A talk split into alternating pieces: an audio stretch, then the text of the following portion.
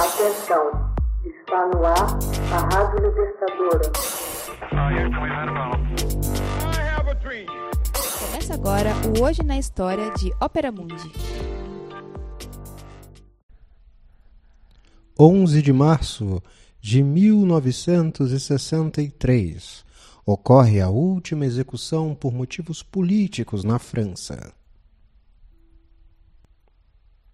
Ao amanhecer de 11 de março de 1963, Jean-Bastien Thierry é passado pelas armas no Monte Ivre.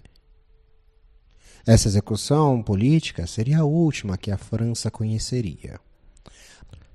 A vítima era um politécnico de 35 anos, originário de Gaude-Lunéville, casado e pai de três filhos. Cientista brilhante, de estatura internacional, trabalhava na cidade do Ar, em Paris, com a patente de tenente-coronel, quando sua consciência ficou transtornada pelo drama da Argélia. O general Charles de Gaulle tinha voltado ao poder em decorrência do levante do exército e dos franceses da Argélia, em 13 de maio de 1958. Esses últimos acreditavam que o governo da Quarta República não negociaria a retirada de três províncias argelinas e depositaram suas esperanças em De Gaulle, que prometera manter a integridade do território. Uma vez no poder, o general tomou consciência da impossibilidade de manter o status quo na Argélia. Recusava-se, por outro lado, a outorgar aos muçulmanos locais todos os direitos de cidadãos franceses, como desejaram o ex-governador Jacques Hostile ou os militares como Thierry. Restava a alternativa da independência. Demorariam quatro anos para que o presidente da República convencesse seus partidários que a independência daquele país era inelutável. Após a assinatura dos acordos, com o reconhecimento da independência argelina pela França em troca de garantia aos franceses na Argélia, os franceses que viviam em países como Tunísia e Marrocos refluíram em desordem à metrópole. A Frente de Libertação Nacional valeu-se da situação para liquidar com os muçulmanos francófilos abandonados pelo exército e o governo do general de Gaulle. Em contrapartida, os extremistas de direita franceses, sob a bandeira da organização do exército secreto, multiplicaram os atentados e as torturas contra os muçulmanos, vitimando milhares de inocentes. Como muitos militares de sua geração, Thierry não entendia as guinadas do general de Gaulle, interpretava-as como traição à nação e aos franceses da Argélia e aos muçulmanos fiéis à França. Convenceu-se que o general era um obstáculo à restauração da grandeza de seu país sobre a égide de um movimento clandestino. O Conselho Nacional da Resistência, do líder direitista Georges Bidou, organizando um atentado contra o cortejo presidencial. Em 22 de agosto de 1962, De Gaulle e sua esposa deixam o palácio presidencial em viagem à sua residência privada. Um informante, jamais identificado, previne do itinerário escolhido pelos serviços de segurança presidenciais. Em Petit-Clémer, no subúrbio do sul de Paris, o carro presidencial é metralhado por seis atiradores sob o comando de Bastien Terry.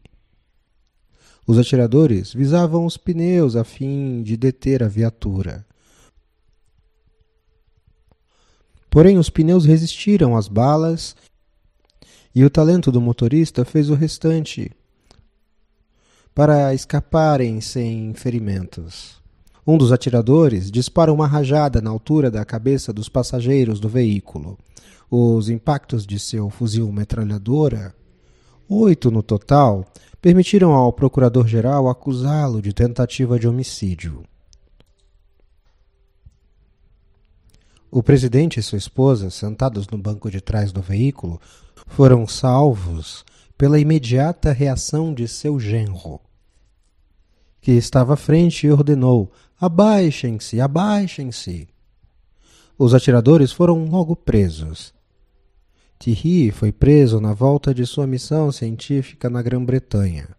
Um tribunal de execução, a Corte Militar de Justiça, julgou os acusados. Recursos de apelação não foram admitidos aos condenados.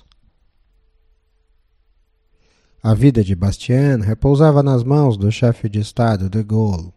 A opinião pública estava convencida que ele se valeria de sua prerrogativa de concessão de graça, uma vez que do atentado não resultara qualquer morte. O general de Gaulle, com efeito, concede graça a todos os atiradores, mas não deu ao seu chefe. Jean-Bastien Thierry é fuzilado por um pelotão, oito horas após o final do julgamento.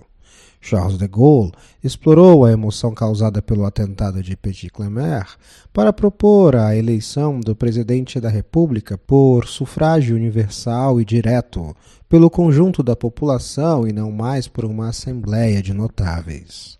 O projeto se chocou com uma forte oposição do Senado e da esquerda, que temia o nascimento de um regime bonapartista autoritário.